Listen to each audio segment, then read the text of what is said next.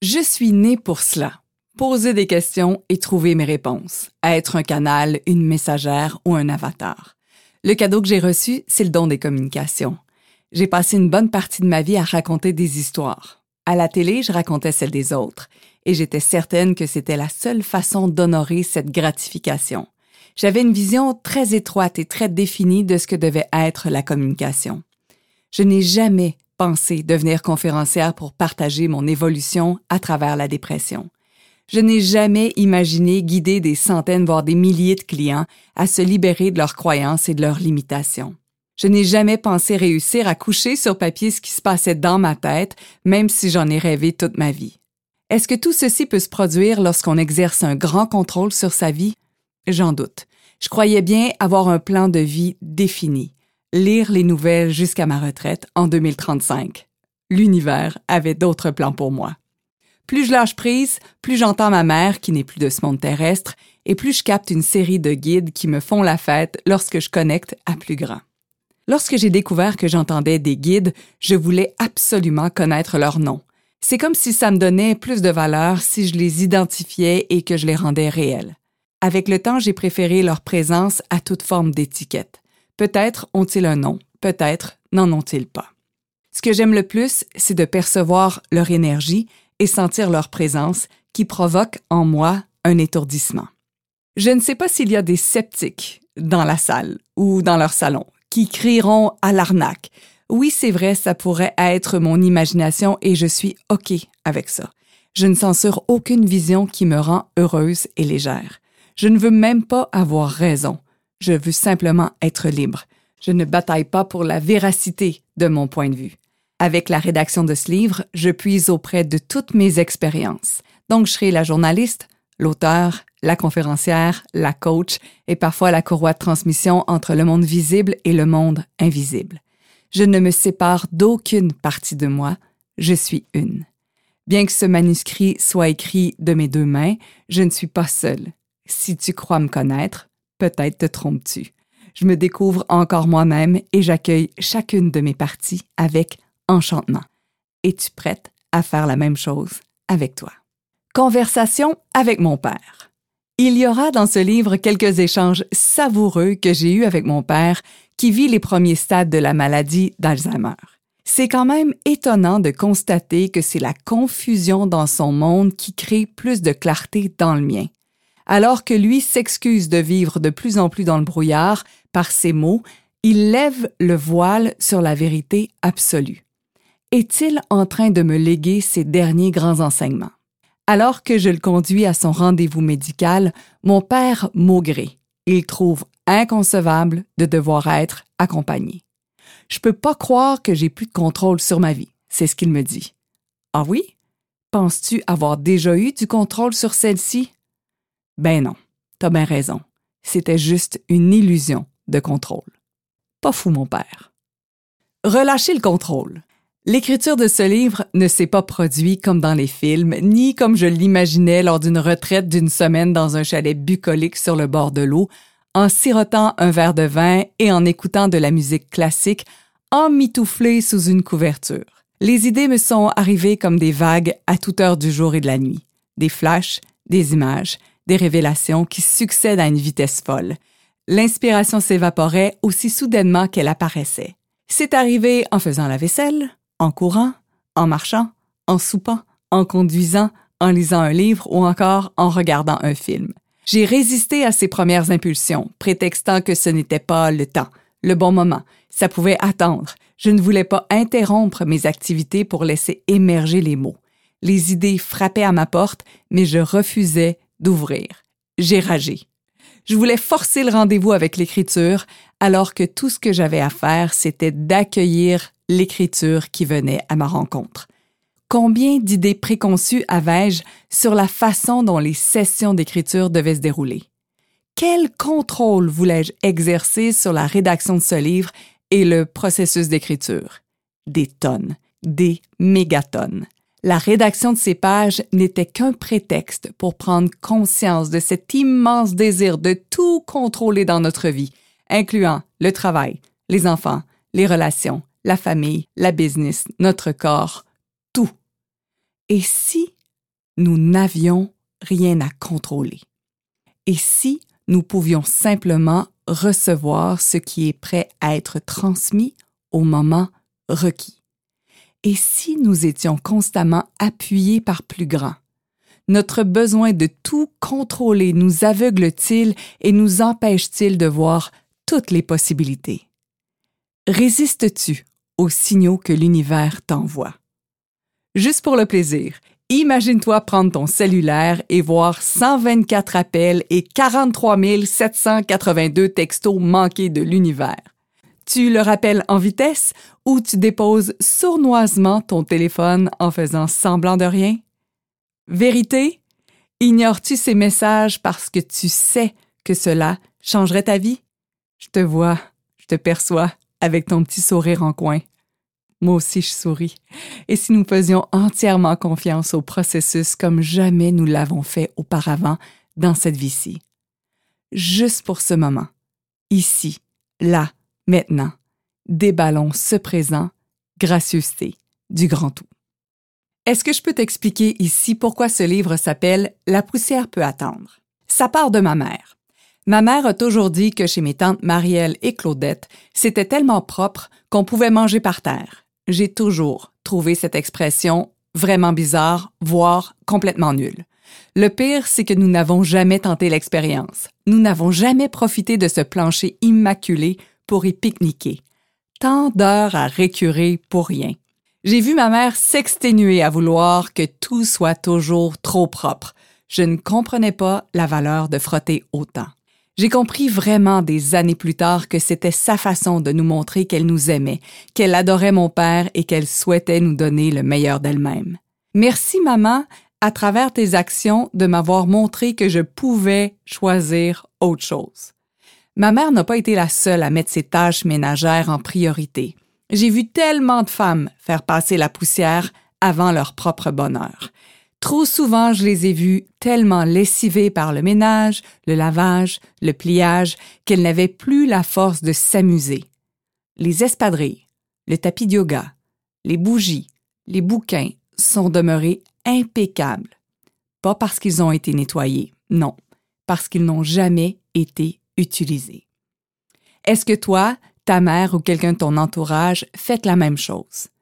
Est-ce que tu te déshonores avec les choix que tu fais? Je ne juge pas ma mère à travers son expérience terrestre. Je reconnais par contre à quel point elle renonçait à elle pour faire plaisir aux autres. Il y a beaucoup de choses que nous apprenons à travers la vie de nos parents. Nous achetons souvent leur réalité sans nous demander si c'est vraiment ce que nous voulons pour notre vie est-ce le moment de nous demander si c'est vraiment ce que nous voulons dupliquer?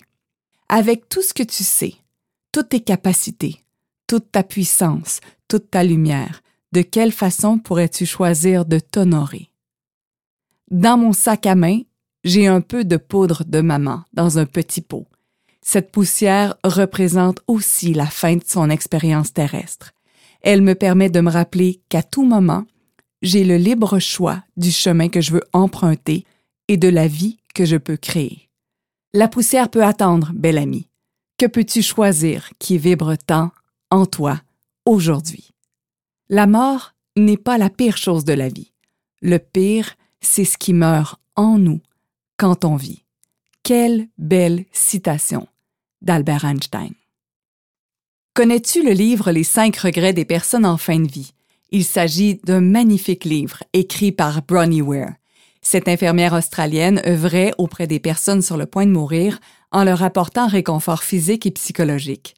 Elle en a aussi profité pour leur poser des questions sur leur vie et leurs regrets, et elle a répertorié les cinq regrets les plus communs. Tu dois certainement te douter que rien parmi les remords et les citations ne ressemble à J'aurais donc dû faire plus de ménage. Le principal regret répertorié dans ce livre est celui-ci. J'aurais préféré vivre ma vie, pas celle des autres. C'était le regret le plus commun, écrit-elle. Quand les gens réalisent que leur vie touche à sa fin et qu'ils jettent un regard clair sur leur existence, il est aisé de constater combien de projets n'ont pas été réalisés. La plupart des gens n'ont pas réalisé la moitié de leurs rêves et doivent mourir en ayant conscience que cela est dû au choix qu'ils ont fait ou qu'ils n'ont pas fait. J'en ai profité pour poser la question à mon père.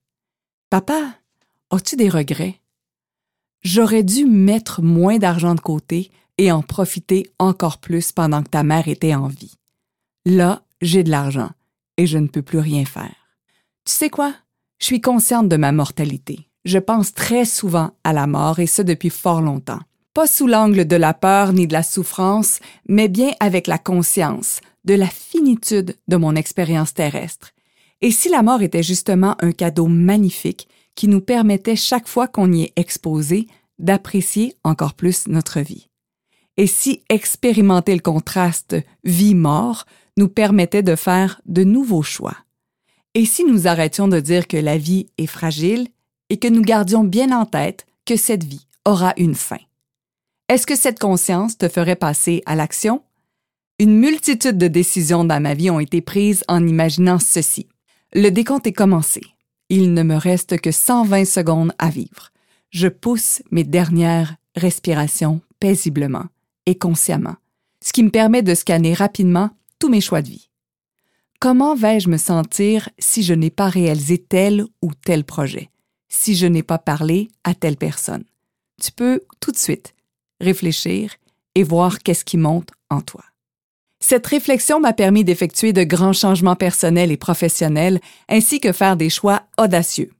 Parmi ceux-ci, donner ma démission, compléter un Ironman, c'est une épreuve d'endurance que je te détaillerai plus loin, rouler en tandem avec une personne non-voyante, me séparer, me lancer en affaires, écrire un livre et plus récemment acheter un véhicule récréatif afin de voyager avec mon amoureux et ma famille.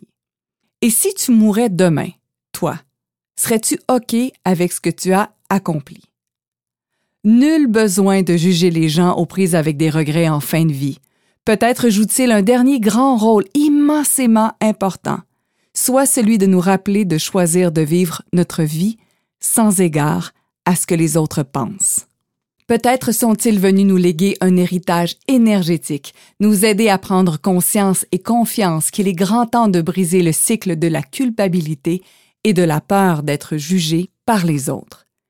Ils sont précieux, ces êtres qui nous donnent des indices pour la suite des choses. C'est notre responsabilité de capter et d'intégrer en nous leur message. À l'aube de mon dernier souffle, je serai la seule à évaluer mon bilan de vie. Les gens qui m'ont jugé, qui ont douté de moi ou qui ont souhaité que je ne réalise pas mes rêves n'y seront pas. Ces personnes-là n'auront aucun pouvoir sur ma liste personnelle. Elles ne se souviendront probablement pas de moi. Si je garde cela bien en tête, je sais que pour avoir une vie courageuse, je vais multiplier les matins courageux. Des journées où, même dans le doute, le stress, le désarroi, je choisirai de me dire Go, Karine, go. Karine, as-tu des peurs? Cette question-là m'a été récemment posée par une femme avec qui je joue en ce moment. Oui, une grande. Celle de vivre une vie sédentaire. D'oublier que je peux larguer les encres à tout moment, que je ne suis pas obligée de rester au même endroit et attendre le bon moment. Trois jours après avoir reçu cette magnifique prise de conscience dans toutes les cellules de mon corps, je suis allée acheter un véhicule récréatif. À première vue, c'est complètement fou, c'est vrai, mais depuis deux ans maintenant que je reporte le projet avec une pelletée d'excuses et de justifications. Pourquoi toujours remettre à plus tard? Si je veux vivre une vie sans port d'attache, qu'est-ce que je peux choisir maintenant? Alors je suis passée à l'action. Je l'ai acheté. Maintenant, c'est le bon moment. Ma première pensée aura été pour mes parents qui ont beaucoup voyagé en roulotte pendant leurs belles années post-retraite. Pendant 20 ans, ils ont arpenté les routes du Canada, des États-Unis et du Mexique. C'était leur rêve.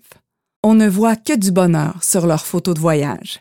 Ce qui m'a le plus marqué, c'est la journée où ils ont acheté leur équipement, après en avoir parlé pendant 20 ans. Lorsque la roulotte est arrivée dans le stationnement de la résidence familiale, ma sœur et moi étions animés d'une vive émotion. Mes parents avaient passé à l'action. Leur rêve est devenu réalité. Ils ont été cohérents, honnêtes et loyaux envers eux et leurs grands désirs. Ces voyages sont un héritage intérieur fabuleux pour ma sœur et moi. Nos parents en ont parlé, ils ont économisé, ils ont planifié, ils ont acheté et ils ont voyagé avec leur roulotte pendant plus de 20 ans. Il y a des choses que j'ai consciemment refusé de dupliquer de mes parents. L'inverse est aussi vrai. Il y a des choses que je désirais consciemment copier, coller. J'ai perçu que c'était à mon tour d'actualiser ce rêve. Et si mon temps de jeu sur ce plan terrestre devait être écourté, aurais-je des regrets? La réponse a été oui. Alors j'ai fait de nouveaux choix en me croisant les doigts pour pouvoir faire vibrer mon père un dernier été.